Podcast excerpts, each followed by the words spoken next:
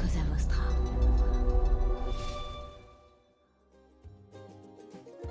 Le Chief Bullshit Officer, c'est euh, Merlin l'Enchanteur. Il, il va te vendre du vent, euh, il va te vendre du rêve, en mettant des jolis mots dessus et 50 mots de patois californien. Les gens, de toute façon, sont conscients du côté bullshit. Il y en a une partie qui reste inévitable Mhm. et il y en a une partie qui va petit à petit s'étioler et disparaître. Tout l'exercice, euh, l'idéal serait d'arriver à concilier le fond et la forme.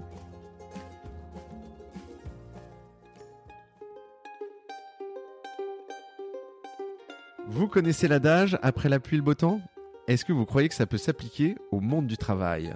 Lundi au soleil, c'est pas un bulletin météo, c'est un podcast qui porte haut et fort la voix de celles et ceux qui pensent le travail autrement.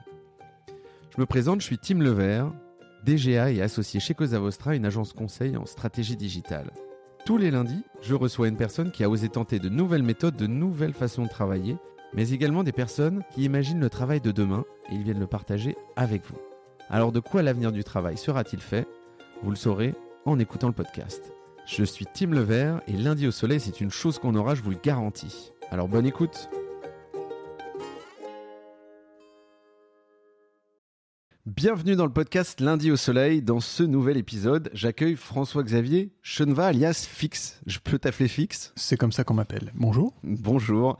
Euh, tu es un dessinateur de talent qui produit des albums sur l'entreprise, parmi lesquels Chief Bullshit Officer, que j'ai juste à côté de moi, euh, dont on va parler dans un instant, mais bien plus encore, des bandes dessinées, euh, aussi des aquarelles, des vidéos dessinées. Et je pense aussi aux œuvres euh, Innover sans se fatiguer ou Réussir son burn-out, dont les titres sont alléchants. Euh, en tout cas, je suis ravi que tu nous rendes visite et de pouvoir évoquer avec toi le futur du travail dans ce nouveau numéro du podcast. Fix, comment vas-tu? Ça va pas mal, un peu chaud. J'ai mis la clim pourtant. Merci. J'espère que ça ira. Euh, si tu es là aujourd'hui, c'est parce que ton parcours, euh, qui est pas forcément si atypique, euh, moi, il m'a vraiment interpellé. Ce qui est intéressant, c'est qu'il s'inscrit, euh, je trouve plus que jamais, dans une tendance assez forte du moment, qui est le changement de carrière, mais le changement de carrière presque à succès, si tu me permets l'expression. Mhm. Et euh, je trouve que c'était important de partager, au-delà bien évidemment des œuvres que tu produis, euh, de partager euh, cette aventure. Avant de commencer, petite anecdote pour te mettre à l'aise. J'ai bien évidemment, bien évidemment adoré ton dernier album. Alors je l'ai, euh, je l'ai lu assez récemment. Euh, je l'ai acheté il y a trois semaines. Les semaines étaient assez chargées, mais donc je l'ai lu assez récemment, dans les 48 dernières heures. Je l'ai même dévoré. Pour être tout à fait honnête, moi j'ai eu un petit déclic en le lisant. C'est un regard sur notre quotidien. Je parle pour moi là personnellement, Mhm. notamment d'agence. En fait, j'ai trouvé des Ah. situations, euh, alors euh, euh, qui m'ont fait rire, d'autres qui ont été plus difficiles, à la fois sur sur du passé, sur du présent, et donc en tout cas moi ça m'a excessivement parlé. Je sais pas si ça parlera aussi au grand public, mais je pense que ce qui est intéressant là-dedans, c'est que à mon avis chacun pourra trouver des situations cocasses quotidiennes, quel que soit leur métier. Une remarque un peu désagréable, il est trop court.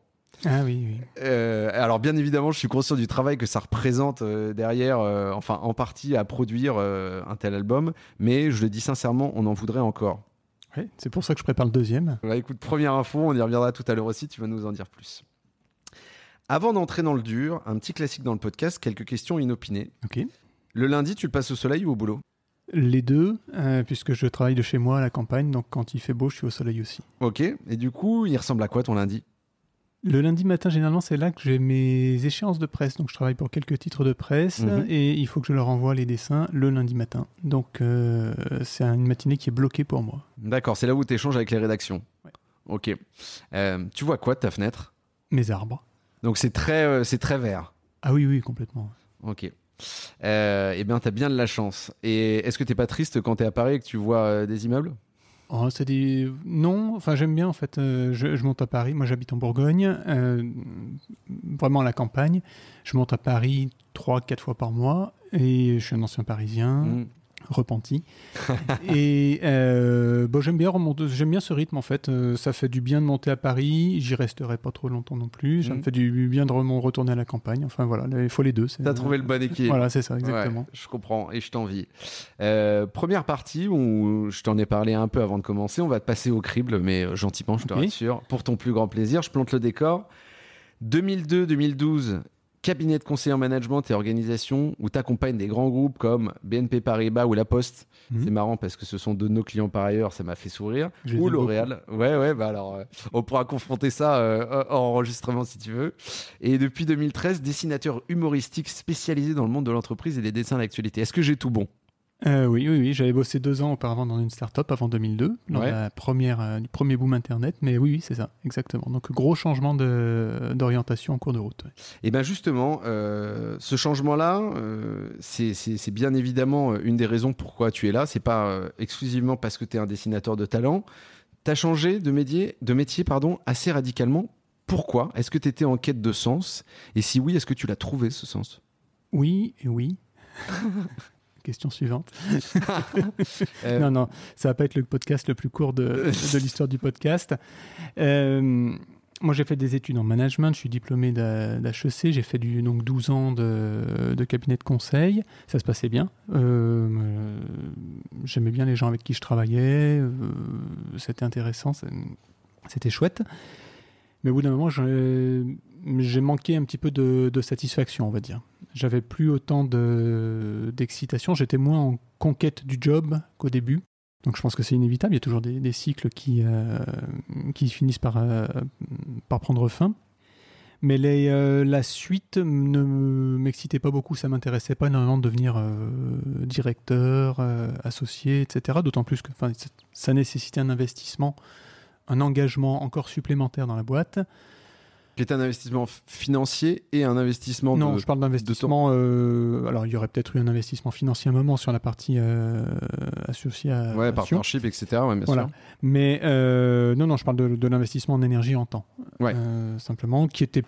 Moi, ça me ça m'excitait plus à ce moment-là.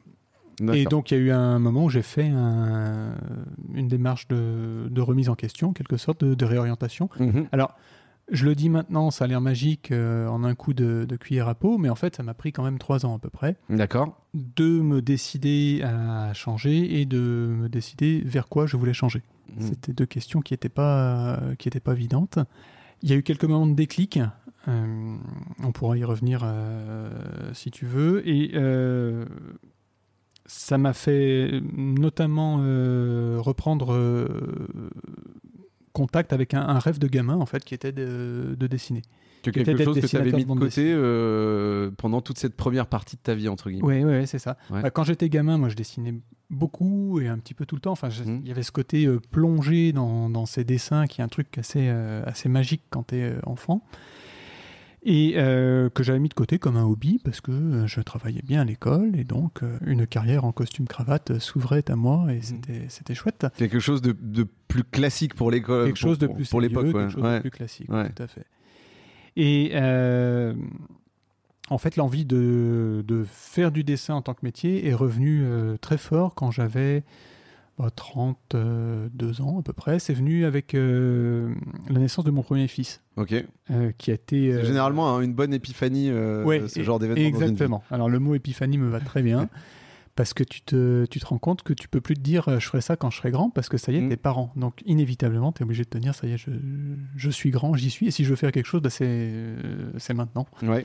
Donc ça m'a un peu mis un bon coup de pied au, au derrière. Mhm. Et au cours d'un bilan de compétences que j'ai que j'ai mené avec mon, mon cabinet de conseil, euh, donc je me suis reposé cette question du, du dessin. Mhm. Et en fait, euh, bah, j'ai fait le grand saut euh, un an plus tard à peu près, euh, quand on a eu l'occasion de partir à la campagne. Donc les deux ont été liés, c'est-à-dire qu'on a, on a quitté Paris, on a tous les deux, avec ma femme, on a tous les deux changé de job, et moi je me suis lancé dans le dessin à ce moment-là. D'accord, donc tu es le genre de personne qui fait pas les choses à moitié, qui fait tout d'un coup. Tu t'es dit euh, changement géographique, changement de boulot, ma femme également, l'enfant, etc. T'as tout mené de front.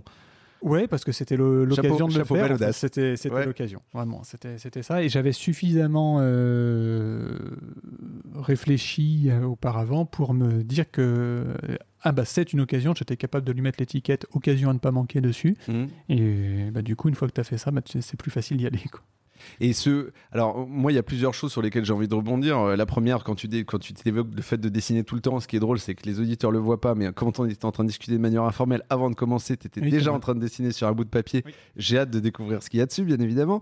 Euh, non, la deuxième, c'est euh, euh, aujourd'hui le bilan de compétences. On va y revenir. C'est quelque chose d'important, je pense. Enfin, de ce que je comprends, tu as été accompagné par ta boîte de l'époque pour le Tout faire. Ouais. Et en donc, interne. ils t'ont accompagné dans ce transfert-là. C'est très intéressant, ça, parce que c'est assez peu courant. Alors non, ils m'ont pas accompagné dans le transfert vers le dessin. À l'issue du bilan de compétences, euh, très franchement, moi j'ai la conclusion était euh, bah, tu es compétent pour ce que tu as fait euh, jusqu'ici puisque tu l'as fait. Ouais. Donc tu vas continuer à faire ce que tu as fait jusqu'ici. D'accord. On va changer un petit peu euh, deux trois trucs et puis ouais, moi j'ai j'étais pas hyper convaincu mais bon ça m'allait à peu près donc j'ai j'ai signé puis on a j'ai continué le conseil en fait pendant, pendant un an à peu près. Ok. Mais par contre le T'as continué à développer en parallèle. euh, derrière le, le cheminement euh, interne, euh, psychologique, Bien sûr. intellectuel, ce qu'on veut, c'était c'était mis en marche. Et c'est ça Ouais. qui était qui est in- intéressant. Moi, je trouve que dans le bilan de compétences, ce qui est avant tout intéressant, c'est les questions que ça te pose, Hmm. plus que les réponses que tu vas amener, euh, parce que c'est pas toujours le bon moment, le bon timing pour amener une réponse qui soit vraiment euh, forte aux, aux questions. Mais les questions, elles, elles restent souvent. Hmm. Et, et le fait, alors je reviens juste sur un point qui moi m'a intéressé, c'est un bilan de compétences. Je dis pas que c'est facile à faire, on reviendra là-dessus juste après, mais euh, que le cheminement ait pris trois ans, c'est ça que je trouve intéressant. Euh, euh, donc tu parles du bilan de compétences, est-ce que tu penses que c'est quelque chose qui devrait, si je suis un peu euh, euh, dur, on va dire, et, ou rigide, est-ce que tu penses que c'est quelque chose qui devrait presque être obligatoire euh, pour les gens? Ce serait marrant. Tous les Euh, cinq ans, tu vois, je sais pas. Ce assez- je pense que ce serait assez sain, effectivement. Moi, je croise plein de gens, de, de copains, d'amis, qui ont des envies de changement et puis qui le font pas pour plein de raisons Mm. qui sont à la fois bonnes et, et mauvaises. Mm. L'intérêt d'un bilan de compétences ou d'une autre forme d'exercice de ce type-là, je Mm. pense, c'est de poser des questions et donc d'ouvrir le champ des possibles à un moment. Tout à fait. Et se dire qu'on le fait régulièrement, je trouve que c'est super sain comme mécanisme. Et est-ce que tu penses que tu aurais pu être le dessinateur à succès que tu es aujourd'hui si tu n'avais pas fait ce bilan de compétences, juste en, en te disant un matin je me lève, euh, je traîne les pieds pour aller bosser, alors je parle sous ton contrôle et te dire bah en fait je veux être dessinateur et donc je le suis et, euh, et je change ma vie du tout au tout. Je sais pas. Euh, je suis pas sûr euh, que ça aurait pris tout à fait la même forme. Ouais. Mais alors après, l'envie de dessiner, elle était là. Mm. Euh, chez moi, je continuais à dessiner en, Mm. en hobby à côté. Je commençais même à faire un petit peu de dessin de presse, donc peut-être que j'y serais venu quand même euh, un moment ou un autre. Euh, merci, moi je comprends. Alors je, pour info, moi je, je- je suis le bilan de compétences me parle particulièrement. Je pense que je suis assez comme toi convaincu que c'est quelque chose, bien sûr, qui devrait pas être obligatoire, mais en tout cas largement poussé euh, euh, auprès de, de chaque individu. Moi, ma femme qui, a, qui fait du bilan de compétences, euh, voilà, c'est- quelque chose sur lequel elle me sensibilise et sur lequel j'essaie de sensibiliser les gens autour de moi. Donc voilà, on se rejoint là-dessus. Moi, j'ai une question qui est un peu perso. Tu me Mhm. dis si, si, vas-y. si- si- si ça va trop loin, mais le changement de localisation, euh, comment tu l'as envisagé très concrètement? Parce que euh, tu l'as dit, euh, être parisien et partir à la campagne, voilà, c'est quelque chose qu'on a vu beaucoup depuis la pandémie. Mm. Euh, moi, autour de moi, j'ai des gens qui l'ont fait, avec réussite, d'autres avec beaucoup moins de réussite, qui se sont dit, oula, au bout de six mois, c'est très compliqué. Alors, ça dépend où tu vas, si tu vas dans un village, si tu vas dans une grande ville, etc. Mhm. À la campagne, c'est vraiment particulier. Moi, je suis un campagnard, donc ça me parle beaucoup. Comment toi, tu l'as, comment tu l'as vécu ce, ce- ce- ce changement en fait? Qu'est-ce qui a été facile? Qu'est-ce qui a été difficile? Alors moi, quand j'étais gamin, j'ai grandi à la campagne. Donc j'avais envie, inévitablement, on a envie de reproduire ce qu'on a, ce qu'on a connu, surtout si on a aimé. Complètement. Donc euh, j'avais envie de faire ça avec mes gamins. Mhm. C'était le moment où mes, mes enfants étaient, euh, étaient tout petits. Il y en avait un qui avait 0 ans et l'autre qui avait 3 ans. Donc Mhm. euh, ils- du coup, ils ont grandi à la campagne, effectivement. Je savais que j'avais pas envie d'aller dans une grande ville. Je, moi, je, ça, ça peut être Paris ou, euh, ou autre. Ouais, changer d'une ville pour une ville, ça avait pas de non, sens, ça, pour moi, ça n'avait pas de sens. Ouais, hein. je suis d'accord. Même, même si effectivement c'est Paris est particulièrement, euh, enfin c'est la ville des villes quoi on va dire. Mm. Mais euh, non j'avais envie de campagne hein, tout simplement. Ouais. Et j'avais envie de cette simplicité de vie, Mm. de ouais voilà simplicité. Moi enfin la, la vie est assez simple, assez facile quand tu es à la campagne. Tu prends, euh, si tu as besoin d'aller faire quelque chose, tu prends ta bagnole, tu te gardes devant le magasin où tu as besoin de faire ta course. Mm. Normalement, il n'y a personne dans le magasin, tu achètes ton truc, tu parles avec le gars et, parce qu'il te connaît, et puis tu repars. Enfin voilà, moi j'avais envie de ça, et au- aujourd'hui c'est à peu près euh, ce Ton que j'ai. quotidien, quoi. Donc euh, c'est bien. Le rythme est pas le même, quoi. Non, et c'est pour ça que j'ai besoin de petites picousses d'adrénaline de temps en temps en venant, euh, en venant me faire un shoot parisien. Ouais. Mais euh, enfin, je, je- je sais où je retourne.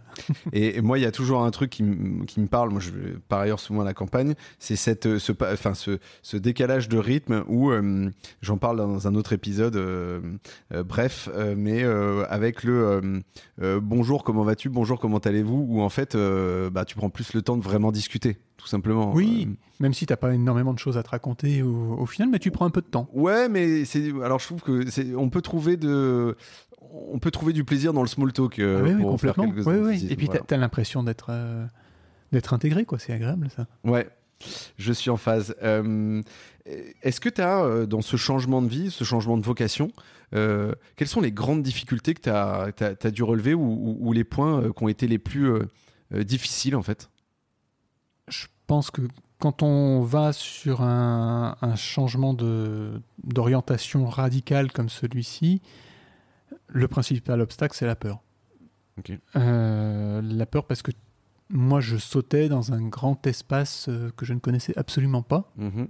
Je vais seulement, euh, enfin, la seule chose que je savais, c'est que j'avais envie d'y aller. Alors la peur, euh, il y a celle que toi tu portes, et puis il y a celle que ton entourage porte aussi. Mhm. Alors moi j'ai eu la chance d'avoir euh, ma femme qui a été euh, très soutenante, on va dire. Donc on était à 100% alignés sur le, sur le projet. Elle était Génial. plutôt une force d'encouragement. Moteur quoi. Voilà, Ouais, moteur. C'est extraordinaire ça. Et c'est super important. Je Ouais. pense quand tu es, quand es en couple, en famille, il Mm. faut le faire à deux, sinon tu, tu te déchires. Mm. Et par contre, euh, oui, typiquement mes parents ou quelques collègues, euh, ils ouvraient des grands yeux, ils me demandaient comment j'allais faire au niveau de mes cotisations retraite. Quoi. Mm. Et ça, c'était. euh, ouais, c'est des, des angoisses qui viennent, qui viennent taper profond po- potentiellement. Ouais, complètement. Donc, ce que j'ai fini par faire, mais ça a pris quelques, quelques semaines, hein, c'était de verbaliser finalement ces peurs. Donc, de mettre des mots dessus, de Mhm. les raconter, d'aller, creuser avec elles dans la, dans la spirale noire de la peur. euh, la- pour voir ce que ça voulait dire et se dire mais qu'est-ce qui se passe si ça marche pas? Qu'est-ce qui se passe si je me plante complètement? D'adresser l'échec en fait, tout simplement. quoi. Exactement. Ouais. De se dire, il ressemble à quoi l'échec dans Ouais. mon- le pire échec qui soit dans, Ouais. mon, dans mon cas? Bon, bah, c'était juste que j'arrivais pas à gagner ma vie en tant que dessinateur et donc euh, bah, j'arrêtais. Mm. Et je retourne. Au pire, au pire, euh, planté financièrement, je sais pas, et je retournais vivre euh, quelques mois chez mes parents ou quelque chose comme ça. Ouais. Bon, Donc, qui, qui ça va. Enfin, il y a pas mort d'homme. Ouais, ce que j'allais dire, c'est un risque mesuré, c'est-à-dire que c'est Voilà, pas non c'est ça. plus le, le- Ouais, ouais, je. C'est ça.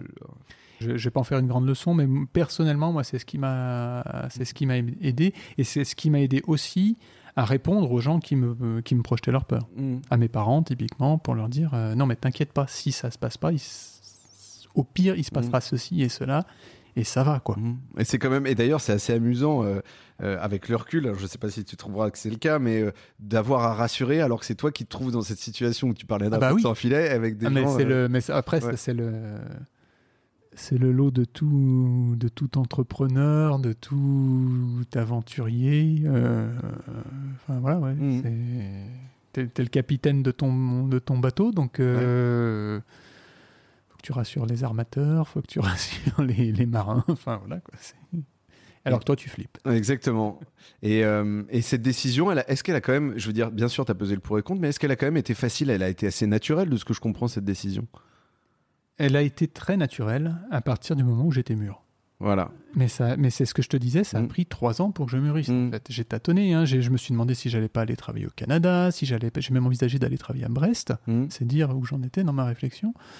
Euh, donc, je tâtonnais. Ouais, ouais, j'ai- tâtonné euh, et je continue à bosser pendant ce temps. Et je m'investissais Ouais, et ça, youhou, c'est bien, ça marche bien, euh, etc. Sauf que pendant que tu travailles, tu as l'esprit occupé, donc tu as moins le temps d'ailleurs de vagabonder, en tout cas sur ces projets-là aussi. Oui, oui, oui.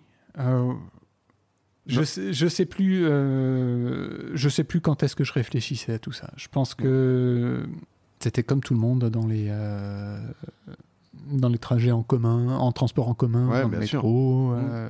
etc. Et puis effectivement, tu as quelques moments de prise de conscience hein, Mm. Où tu te dis non, je veux plus aller dans cette direction-là. Ouais. Euh, mais il y, a- il y a une anecdote que j'aime bien euh, raconter, c'est qu'il y a eu un moment, où j'étais consultant dans une réunion à, à Londres avec plein de, plein de directeurs euh, autour de la table. Et moi, j'étais slide boy, enfin manager, enfin le, genou, quoi, qui, euh, qui aide tout ce, tout ce beau monde. Ouais, le nouveau venu. ouais. Et il y a eu un moment où je, me suis, je, je les regardais et je me suis dit, si je bosse bien, dans 5, 10 ans, je peux être assis là et avoir ma Ouais. place. quoi. Et j'ai regardé par la fenêtre, je me suis dit, non, j'ai pas envie de ça. Mais ma, Ouais. ma sensation, c'était que j'avais envie d'autre chose. Euh, top. Dernière question là-dessus. Euh, est-ce qu'aujourd'hui c'est plus facile du coup euh, de se dire en fait j'ai cette activité de dessinateur ou est-ce que bah, il y a encore euh, un certain nombre de difficultés à surmonter? Alors tu travailles pour euh, des titres de presse, on en parlait en en complément de l'activité de, de dessinateur que tu as où tu sors des œuvres. Est-ce qu'il y a des choses Est-ce que c'est plus difficile maintenant? Est-ce que c'était plus difficile avant?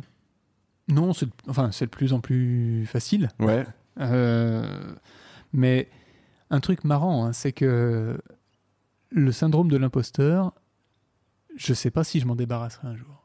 Alors je- Parce que j'ai pas fait d'études des beaux-arts. Mhm. Euh, moi, j'ai une, enfin, voilà, je suis complètement autodidacte sur le dessin. Et il y a ce syndrome de l'imposteur qui reste. Et moi, tu me mets face à. Moi, ça fait euh, 10 ans que je bosse en tant que euh, dessinateur de presse. Euh, Enfin voilà, ça se passe bien. Je suis un petit peu reconnu sur mon petit créneau. Mais tu me mets face à un étudiant en beaux-arts, je vais lui demander des conseils, quoi. Hmm. Donc euh, c'est marrant. Ouais, mais ça c'est pas le syndrome de l'imposteur, c'est de l'humilité, je dirais. Et, euh, euh, Moi, j'appelle ça le syndrome de l'imposteur. Ok, non, non, mais je peux comprendre. Et bah, du coup, alors, il y a un truc à craquer hein, sur le syndrome de l'imposteur. De toute façon, on y reviendra après parce que je trouve que c'est lié au Chief Bullshit Officer d'une certaine Mhm. manière. Mhm. Mais en tout cas, y a- y a- y a- je les oppose, en tout cas, on va dire.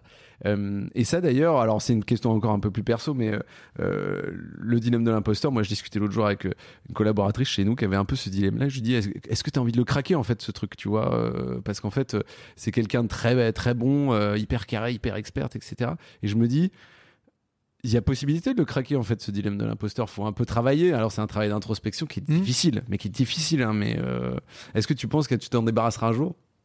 Ouais, je pense. Ouais, Honnête- honnêtement, Bon. petit à petit, il se fait grignoter. c'est bien. Euh, je te propose qu'on passe euh, à ton œuvre au sens large, euh, et après on rentrera dans un niveau plus micro sur le Ouais, Chief c'est en, deux parties, c'est ma vie, mon œuvre. C'est C'est ça, exactement. C'est exactement ça. J'espère que ça te plaît.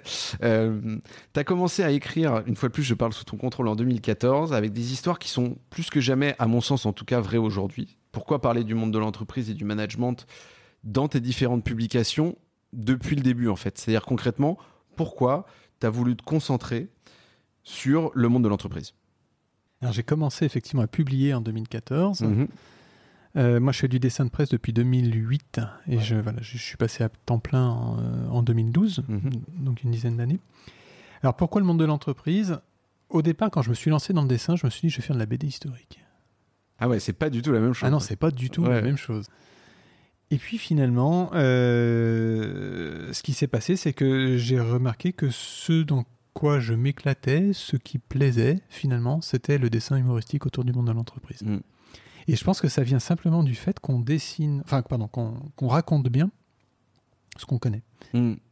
Et moi, ce monde de l'entreprise, je le connais de l'intérieur, je l'ai vécu, j'ai presque envie je vécu, de dire que je l'ai vécu euh, deux fois, puisque j'étais à la fois euh, consultant pour des entreprises et euh, bah, employé dans une boîte de conseil. Bien sûr. euh, j'ai vu euh, à peu près toutes les fonctions d'une entreprise de l'intérieur avec mon job de Ouais, sous toutes les coutures. Voilà. Mm. Donc, euh, j'ai été manager, j'ai été managé, j'ai enfin, voilà, j'ai fait passer des entretiens, j'en ai passé, enfin voilà, Mm. j'ai fait des, des réunions interminables.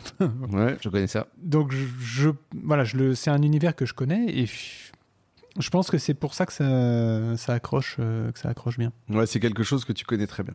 Et du coup, moi, la question que je me pose, euh, c'est est-ce que tu crois que tu as choisi l'humour pour parler de ces Mhm. sujets? Moi, je trouve que c'est intéressant.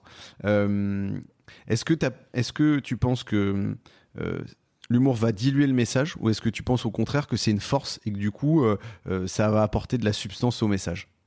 Alors, j'aimerais d'abord savoir quel est le message. Ah bah en fait. euh, Non, non, c'était une boutade. non, non, bah alors j'avais envie de repartir sur des cas très concrets de Chief Bullshit Officer, mais on pourra y revenir. Euh, je me considère pas comme un auteur à message. Mhm. Euh, honnêtement, je trouve ça euh, Pompeux Ouais, pompeux et ennuyeux. ok. J'ai pas, je suis pas du tout dans une position de militant. Mhm. Mais par contre, faire rire, oui, ça c'est important. Ouais. J'ai toujours eu énormément d'admiration pour les pour les comédiens, pour les gens qui sont qui font des, des bouquins rigolos, qui font des BD rigolotes, qui font des je sais pas pour les pour les inconnus, pour euh, ouais, je, je trouve que c'est beaucoup plus difficile de faire rire plutôt que de faire pleurer Mhm. généralement. Et euh, enfin surtout faire rire euh, bien, on va dire. Mhm. Euh, donc ouais, moi c'est un- truc qui m'a toujours c'est un truc qui m'a toujours attiré. En plus, moi je suis quelqu'un qui est plutôt timide à la base, donc socialement c'est hyper utile. Mhm. Euh, donc voilà, c'est du coup j'étais naturellement placé sur le créneau de l'humour. Ouais. Alors la question est pas anodine. euh, euh, tu dis que t'es pas un auteur à, mission et, je trouve que c'est assez marrant. Moi, je me dis qu'il y a quand même. alors, je je- je- j'ai j'ai poncé un certain nombre de, on va dire de, de de reviews et de retours de gens qui ont qui ont lu tes différents Mhm. bouquins, euh, voilà, pour voir euh, euh, comment eux ils imaginaient effectivement cette lecture. Globalement, ce qui ressort, c'est que c'est des gens. euh, ils sont quand même vachement conscients que c'est du quotidien, c'est-à-dire qui- que on est ancré dans euh, de l'absurdité de certaines pratiques euh, et des situations ubuesques. Alors même si toi c'est pas ta volonté de départ, j'ai l'impression en tout cas dans les gens qui posent euh, leurs avis sur la qualité du travail fait, qui sont, en, en tout cas ça les ça les rappelle un certain nombre de vécus. Donc Mais oui, bah, complètement. Moi, j'ai- souvent des gens qui, qui viennent me voir en, en dédicace ou qui- Ouais. même, qui m'écrivent, qui prennent le temps de m'écrire sur les réseaux sociaux, etc., pour me dire mais est-ce que vous étiez dans mon bureau quoi? Est-ce que vous Ouais. avez travaillé dans ma boîte? Alors ils le disent sur le ton de l'humour, c'est une, blague parce qu'ils savent bien Mm. que non. Mais euh, ouais, c'est assez. Je pense que c'est euh, proche de pas mal de vécu c'est pour ça que les gens, euh, pour ça que ça percute en fait. Et, euh, et, et je, je lisais notamment quelqu'un qui parlait justement de Chief Bullshit Officer, mais je pense que c'est valable pour tous les bouquins que tu as écrits, qui disait Moi, je recommande aux gens de le laisser sur un coin de table au Oui. bureau. Euh, alors je, je vois que tu l'as lu aussi en disant ou alors euh, avant vos ateliers pour le faire bouquiner aux gens qui viennent. Et je trouve que c'est une très très bonne idée. Parce que en fait si tu veux c'est pas un, euh, tu vois recommander un bouquin de 200 pages qui rentre dans du détail du futur du travail et tout c'est très intéressant. Mais je trouve que là rien qu'en feuilletant deux trois planches tu comprends assez vite et ça te ramène à une, à une vraie euh, Enfin, c'est ancré dans le réel. Et en fait, je trouve que c'est ça qui est très intéressant. Moi, j'ai- toujours voulu, euh, dans mes différents livres, rester sur des formats très courts. C'est-à-dire que les histoires, c'est pas des grandes histoires sur 50 pages. Ouais. Euh, L'histoire, elle se fait en une page. Donc, c'est type, euh, type Gaston, effectivement, 3-4 cases. Et euh, je voulais un truc qui se picore. Euh, effectivement, qu'on puisse feuilleter, euh, qu'on puisse feuilleter facilement, parce que je pense que ça, déjà, ça correspond bien à l'époque, au mode de fonctionnement qu'on a de, plus en plus. Et puis, bah, l'humour, je pense que ça marche comme ça. Si, tu- tapes 200 pages de blagues, bah, à la fin, c'est plus très drôle. Je confirme.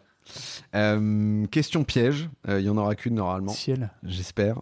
Euh, Est-ce que c'est facile d'être cynique? Je m'explique. Finalement, à travers euh, tes BD, tu dépeins une réalité professionnelle qui est, euh, euh, je dirais, euh, je, je parlais du BS tout à l'heure, qui est perfectible, euh, parfois potentiellement un peu négative, toujours avec humour bien évidemment. Euh, est-ce que, euh, voilà, est-ce que, est-ce que, euh, est-ce qu'être cynique, en fait, c'est assez facile et euh, du coup, est-ce que tu aurais une façon différente d'aborder les choses? Alors, je déteste le mot cynique. Ah, oh merde. Je me considère pas du tout comme cynique. Euh, j'aime pas les cyniques, globalement. Ok. Euh, qui vont être. euh, parce que pour moi, ça renvoie à une Satirique alors, je Alors, dirais. satirique, oui, Ouais. ça ok. Euh, voilà, le, le cynisme, ça va renvoyer une attitude négative, on va dire, Ouais. vis-à-vis de, des gens dont on parle, des choses dont on parle. Moi, je considère pas que je sois négatif. Hmm. Je vais pointer l'absurdité, je vais aller tirer euh, telle ou telle euh, situation jusqu'à la caricature, Mhm. mais je vais pas la condamner et je condamne pas les, enfin, euh, je condamne pas irrémédiablement Hmm. à perpète euh, les gens euh, ou les idées. Je mets, je mets juste en avant l'absurdité, le côté cocasse de certaines, de certaines situations. Et derrière, je- alors c'est gnangnan hein, de, de ma part, mais je pense qu'il y a simplement euh, bah, de, de l'empathie, de la gentillesse, Mhm. euh, de la bienveillance, pour reprendre le, le bon mot, euh, vis-à-vis des, des gens et des situations qui, qui traversent. Enfin voilà, je, je suis juste en train de parler du quotidien des gens Ouais. dans leur travail. Mm. Je suis pas en train de parler de bourreaux nazis. euh, Ouais, on est d'accord. Donc c'est pour ça que Mm. voilà, pour moi c'est important de rester super euh, en empathie Mm. avec avec tout ça. C'est ce que je c'est ce que je fais parce que euh, tout le monde fait de son mieux en fait simplement. Et alors, ju- juste là-dessus, tu parlais de source d'inspiration un peu Oui. plus tôt, et ton, et ton, passi, ton passé, ton passif euh, en cabinet de conseil. Mhm. La question peut paraître un peu saugrenue, mais est-ce qu'aujourd'hui tu vas chercher de l'inspiration ailleurs? Alors aujourd'hui, moi je reste quand même bien branché avec le monde de l'entreprise parce Ouais. que je fais beaucoup d'interventions euh, directement pour des entreprises. Mhm. Je pense que les trois quarts de mon boulot, c'est en direct pour des, entre- en- des entreprises, soit des illustrations, des, je sais pas, faire une page de BD sur tel sujet réglementaire ou sur la cybersécurité ou je ne sais quoi, Mhm. toujours sous un angle humoristique, euh, soit de faire des interventions en direct, donc pour aller couvrir des événements du type conférences, Mhm. euh, séminaires, etc. Et là, je fais des dessins en direct qui rebondissent sur, les, euh, sur ce qui est raconté lors de cette, euh, lors de cette conférence. Et du coup, bah, je reste assez branché en fait avec ce qui se, ce qui se passe dans les grands groupes, dans les, euh, dans les grosses entreprises. D'accord. Et donc là, tu as effectivement euh, euh, des partages d'anecdotes de vie euh, quotidienne, et c'est ça qui vient aussi t'apporter. Oui, je vois les plus que des, des partages, des d'anecdotes, c'est des, enfin, je vois les thématiques abordées, je vois les les sujets à la mode, les les problématiques qui se posent. Voilà, donc c'est ça qui m'alimente en fait. Et derrière, moi, je m'occupe dans mon dans mon antre, dans mon atelier, d'aller les, les caricaturer, les tordre. les mettre en musique. Voilà. Euh, je te propose qu'on passe à euh, plus spécifiquement donc cette œuvre que j'ai sous le coude, Chief Bullshit Officer. Euh, je le redis, j'ai trouvé ça très cool. Le Chief Bullshit Officer Kezako. Tu peux nous donner une def ou pas? C'est l'expert en jargon. On va dire ça. Hein. C'est un peu ça. C'est simplement ça. Euh, comme compétence principale, il est venteux. Mhm. Et il joue très bien du pipeau. Ça me parle. Voilà. Euh, moi, alors le, le titre Chief Bullshit Officer, moi, ça m'est venu euh, avec les Chief Finance, Chief Executive, Chief Marketing, Chief Et Chief Happiness Officer Chief maintenant, Happiness. Officer aussi. Euh, voilà. Et, en même temps, il y avait, euh, moi, j'étais consultant à l'époque du, au début de la transformation digitale. Mhm. Et là, il y a eu euh, tempête de bullshit partout. Avalanche, Donc, il y avait, ouais. voilà, avalanche. J'entends, j'entends. Il y en avait dans tous les sens. Euh, C'était à qui euh, ferait le plus beau discours. Mhm. Euh, Il y a un petit côté Merlin l'Enchanteur hein, dans- derrière tout ça. hein. On met des paillettes de partout pour que ça, pour que ça brille. Et du coup, j'ai j'ai eu envie d'adresser le sujet, on va dire. Euh, alors moi j'ai fait quand même euh, ce petit exercice là euh, parce qu'il y a un exercice effectivement à la fin de, de- de ton livre on pourrait y revenir après. Ah oui, le jeu avec le générateur. ouais ouais il y a un jeu. Alors j'ai pas envie de, de- tout dévoiler à l'auditeur mais je l'ai quand même fait et donc le générateur je suis arrivé à si on veut vraiment incarner notre why il est crucial de digitaliser la bienveillance ça c'est une belle phrase vide de sens euh, mais qui en jette grave et c'est ironique veut- évidemment Peut-être que ça veut dire quelque chose en y réfléchissant bien, je sais pas. non, mais la question que je me pose, c'est euh, euh, est-ce qu'il ne faut pas juste aussi, euh, à un moment donné, utiliser des mots, des anglicismes? Alors, je le fais souvent, donc je suis le premier à me moquer de moi, je te rassure, mais Yes. est-ce qu'on peut pas utiliser des mots plus simples, en fait, tout simplement pour Ah bah s'exprimer de manière Oui, oui. plus claire, quoi? Oui, bah, sûrement. Et en même temps, euh, ça peut être un petit peu faux aussi comme exercice. puis Mm. Si tout le monde utilise tel mot, euh, on risque de plus se faire comprendre par les autres. quoi. Donc c'est, je, je suis pas sûr qu'il y ait une grande vérité sur ce sur ce sujet-là. Ouais, et, j'allais te poser la question parce que tu en parles bien évidemment dans ce bouquin, mais je me disais, est-ce que le futur du travail, ça passe juste par moins de phrases imbitables en fait, concrètement, euh, tu vois, avec euh, avec des mots qui sont simples, qui sont compréhensibles et et, euh, et, et dont on comprend la finalité. Je dis pas que forcément euh, quand on utilise des mots compliqués, euh, euh, c'est pas clair, mais euh, euh, ce que je veux dire, c'est que souvent euh, euh, l'idée c'est de, donner des, missions et des visions très claires. Oui, bah, je, je suis assez d'accord. Euh, je pense qu'effectivement, euh, les gens de toute façon sont conscients du côté, euh, du côté bullshit. Je pense que ça. Il y en a une partie qui reste, j'ai envie de dire, inévitable, Mhm. et il y en a une partie qui va, qui va petit à petit s'étioler Ouais. et disparaître. Enfin, il me semble qu'on va aller vers quelque chose d'un petit peu plus simple, petit à petit. Tu prêches un converti. Euh, je reviens sur un point que tu, tu évoquais un peu plus tôt, le dilemme de l'imposteur. Euh, moi, j'avais envie de dire Chief Bullshit Officer versus le dilemme de l'imposteur. Est-ce qu'il y a une vérité entre les deux? C'est-à-dire que d'un côté, tu as celui qui pipote, Mm. euh, et de l'autre côté, tu as celui qui a l'impression de pas être au niveau. Ouais. Donc j'oppose un peu les deux, les deux notions. Mais je, pense que c'est juste une bonne opposition, effectivement. Et est-ce que l'idéal, c'est d'être un peu entre les deux? C'est-à-dire, euh, tu vois, être sûr de soi euh, et d'avoir l'expertise qui va avec, euh, tout en la revendiquant Bah, c'est le fond et la forme. hein. Ouais. Oui, je pense. Le, enfin, le chief bullshit officer, c'est Merlin l'enchanteur. Il va, euh, il va te vendre du vent, il va te vendre du rêve, euh, en mettant des jolis mots dessus et euh, 50 mots de patois californien. Et à l'inverse, effectivement, euh, il y a les gens qui sont en manque de confiance en soi, qui sont pas sûrs d'eux, alors que peut-être que sur le fond, ils assurent. contraire. Donc, ouais, tout le- tout l'exercice, euh, l'idéal serait d'arriver à concilier le fond et la forme, le combat d'une vie. Euh, tu mentionnes dans ta BD le télétravail aussi. Ouais. Et euh, il y a une date que tu mets dans, dans ta BD qui est 2017 où euh, c'est on voulait faire du, travail, du télétravail, mais on pouvait pas. C'est comme ça que je l'ai compris. Ouais. Et moi, j'ai envie de te dire, euh, 2023, tu le mentionnes pas dedans, mais on peut tous en faire, mais en fait, on veut plus en faire. Tu crois que c'est ça? Alors, le télétravail, c'était un sujet au cœur du, du bouquin, Mhm. euh, puisqu'avant de s'appeler Chief euh, Bullshit Officer, le nom de travail, c'était Télétravail, mon amour. Ok. Et je l'avais, j'avais commencé à bosser dessus pendant le premier confinement, Mhm. parce que à ce moment-là, le télétravail est arrivé comme une espèce de météorite dans la Ah vie de, euh, de tout le monde.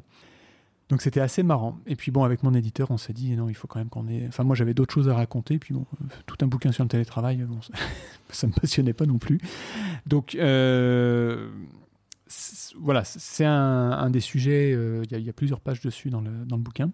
C'est un sujet majeur aujourd'hui qui vient Mhm. transformer complètement le, le quotidien des, des gens, des entreprises. Je pense de manière positive. Euh, je, il y a des difficultés, il y a des peut-être des mauvais côtés, je sais pas.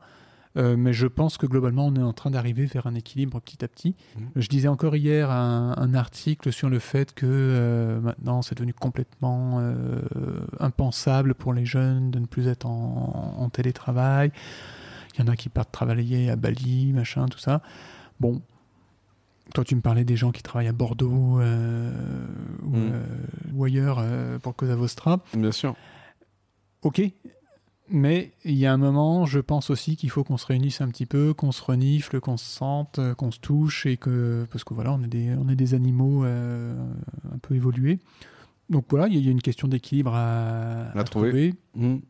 Par contre, je pense qu'on ne reviendra pas en arrière sur le télétravail. Mhm. Enfin, ça me paraît assez difficilement euh, imaginable.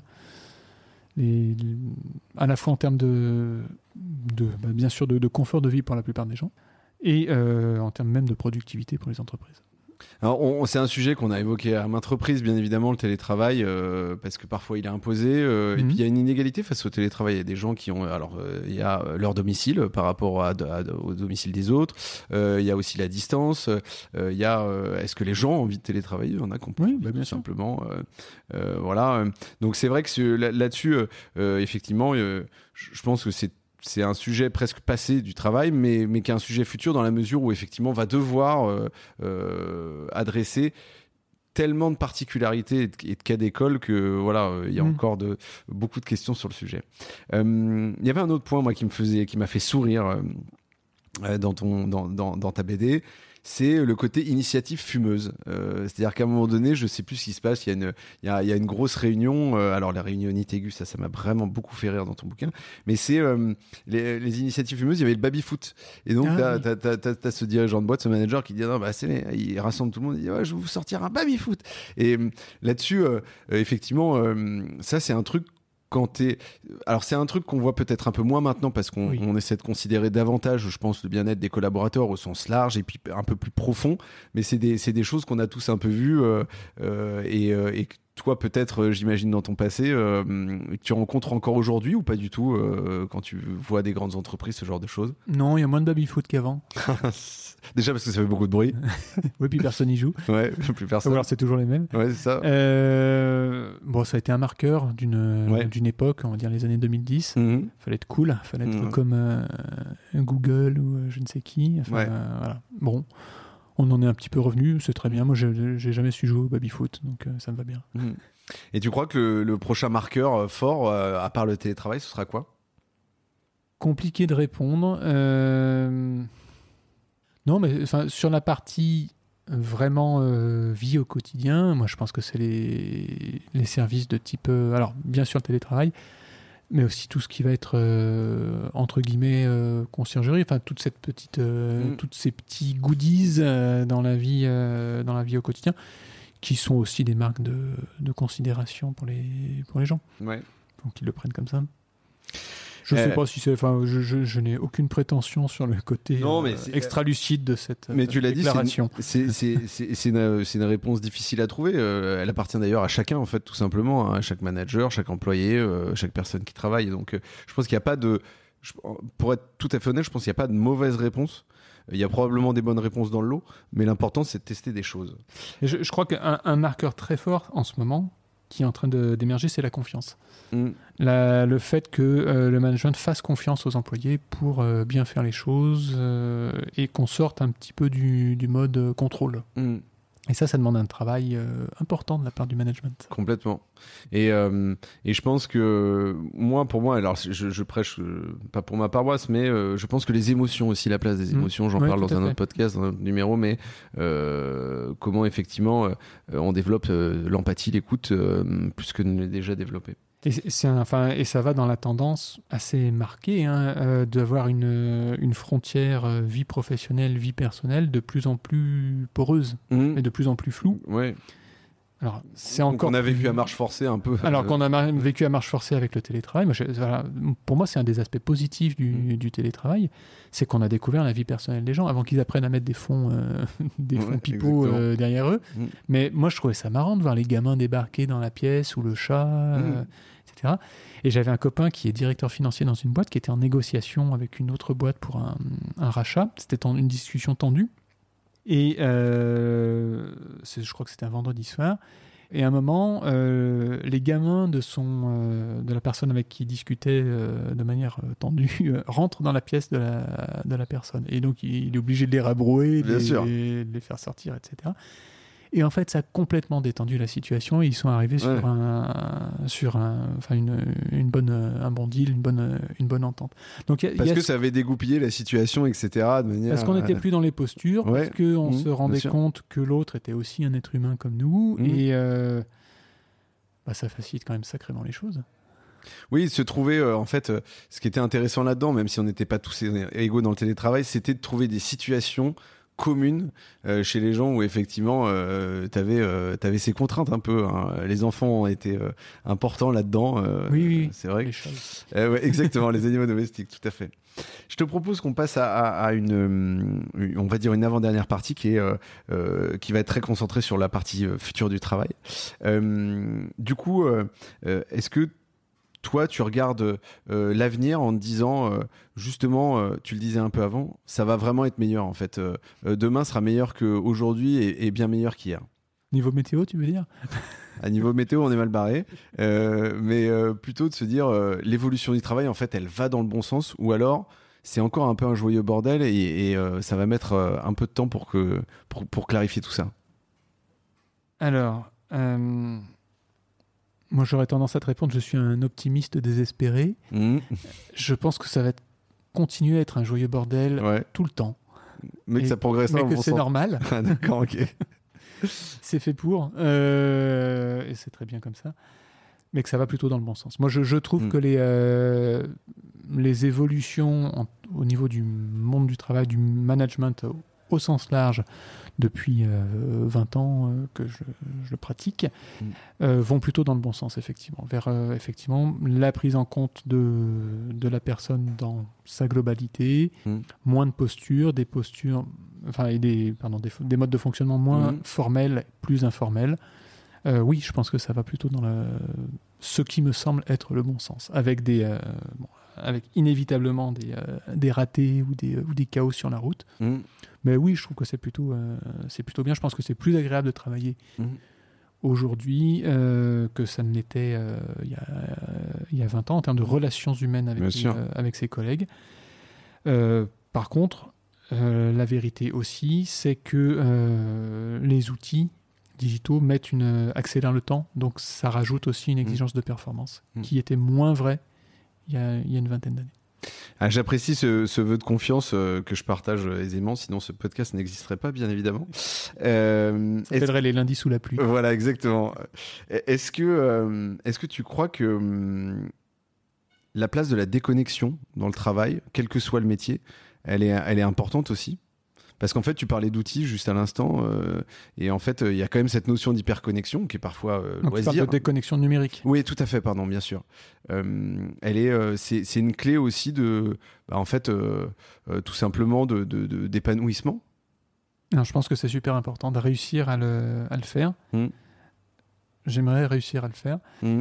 Euh, ouais, moi je, je suis pas du tout un modèle là-dessus, mais je sais que j'arrive de plus en plus à m'autoriser des moments où euh, bah, je suis pas en train de regarder mon, un écran Mhm. euh, déjà. Parce que mon âge avancé de 43 ans, ça me fait mal aux yeux au bout d'un moment. Ah, on n'est pas loin, alors je peux. Et euh, ouais, je, je pense que c'est. Non, j'ai plus que 43, pardon. Ah Bah, tu couperas ça. Euh, ouais, non, euh, je, je pense que c'est super important de, de déconnecter de temps en temps. Et même simplement de s'autoriser à rien faire par moment. D'être oisif. Ouais, d'être oisif parce que ça se ressent pas obligatoirement à ce moment-là. Mais euh, c'est là qu'il y a des. euh, Moi, je crois beaucoup aux, aux mécanismes souterrains du cerveau. Euh, les, les petits cliquetis qui se mettent en place et qui continuent à travailler ensuite et qui t'amènent sur des chemins que tu n'avais pas obligatoirement prévus, mais qui sont, euh, mais qui sont intéressants. Alors, j'ai beaucoup de mal avec tout le discours qu'il y a eu autour de la sérendipité Mm, ouais. euh, dans une espèce de quête de la performance de la sérendipité, ce qui Mm. me paraissait complètement euh, paradoxal. Mais il y a des vérités de ce côté-là quand même, effectivement. À un moment, il faut laisser ton système nerveux au repos Mm, pour qu'il puisse s'exciter à nouveau sur quelque chose. S'il est toujours sursollicité, bah, ça devient juste un système nerveux camé, quoi. Vous l'aurez compris, le message du jour aussi, c'est euh, de vous dire prenez du temps pour vous. Et prenez du temps pour vous, c'est pas forcément d'être euh, sur les réseaux sociaux, sur votre téléphone, mais c'est de laisser vagabonder votre esprit. Ou lire une bonne BD, par exemple. Ou lire une bonne BD, exactement. Euh, quelle est la place, tu crois, euh, de l'humour dans le futur du travail? C'est-à-dire que, est-ce que tu crois que si, euh, si on se marrait beaucoup plus, je sais que la question peut paraître bête, mais si on se marrait beaucoup plus au boulot, bah, ça pourrait changer notre quotidien Alors, je pense qu'on se marre beaucoup, enfin, de plus en plus au boulot. Ouais. Effectivement, je pense que l'humour a de plus en plus de, de place. Alors, je suis sans doute un peu mal placé pour en parler, vu que quand j'interviens, c'est pour faire de l'humour, donc euh, je suis un peu biaisé. Euh, mais je pense que c'est de plus en plus accepté, Mm. effectivement, que ce soit au niveau des, euh, des grands directeurs ou au niveau des, des, des gens qui, des travailleurs. Je pense que c'est sain. Euh, l'hu- L'humour, je pense que c'est un, un levier très puissant parce que ça vient toucher au niveau des émotions. Et du coup, euh, on sort du discours euh, rationnel, on sort du, euh, du discours cérébral qui dit que euh, on va faire notre why, c'est ceci, on va faire telle opération de communication pour faire ceci ou cela. On, on rentre dans un truc qui est presque instinctif, qui est émotionnel et qui est partagé. Mm. Et ça, c'est pas mal pour créer du lien, en fait. Mm. Ouais, ça permet de rassembler. Ça rassemble, Aussi. on rit ensemble. Ouais, ouais. c'est chouette. Il y a cette notion de collectif, je suis assez d'accord, euh, de collectif et de partage, Ouais. même d'ailleurs. Euh, dernière partie, euh, ce sont des questions assez classiques euh, du lundi au soleil. Est-ce que tu as une reco de lecture à conseiller à nos auditeurs et nos auditrices? Alors, moi, j'ai j'ai lu ce week-end un- une excellente BD euh, qui s'appelle Le Petit Théâtre des Opérations, Mhm. euh, qui est vraiment marrante et qui raconte des anecdotes sur, euh, alors, sur les- la Première et la Deuxième Guerre mondiale. Mais, Donc là, de l'histoire, pour le coup. C'est l'histoire, pour le coup, qui est mon autre grande passion. Exactement. Et c'est bien fait, c'est vraiment drôle. C'est fait par un monsieur qui s'appelle Odieux Connard et dessiné par Le Chien. Ok. Et, et c'est vraiment bien. Eh ben écoute, merci pour cette reco.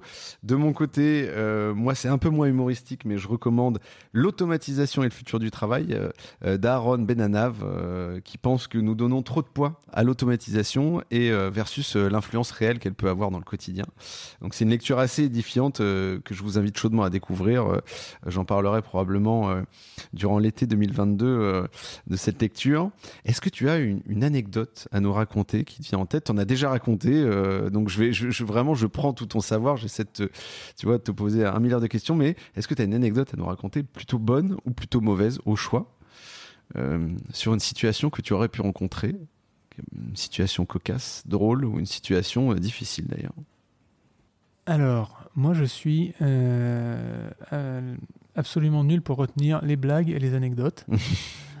Donc, j'en ai pas en tête. Pas de problème. tu pourras couper cette ça fait partie. Pas de problème, ça fait partie du jeu. Euh, Fix, ça a été un vrai plaisir d'avoir l'occasion euh, de converser avec toi, euh, d'autant que j'étais absolument fan de ce que tu produis et que tu viennes dans lundi au soleil. Euh, J'ai hâte que les auditrices et les auditeurs découvrent ta dernière œuvre et je les invite à aller l'acheter parce que c'est vraiment extra. Et plus globalement, toutes tes œuvres aussi et euh, qu'ils continuent à nous partager leurs retours. Si, ça y est, j'ai trouvé une anecdote. Ah bah vas-y, je t'écoute. Les gens me demandent souvent euh, ce que c'est que le, quel est mon personnage principal qui est sur la couverture de- Ouais. de, Chief Bullshit Officer. Et donc une dame un jour m'a dit que c'était un chien. Mais c'est un lion. C'est un lion? C'est un vieux lion fatigué, pelé et avec le poil un peu ras.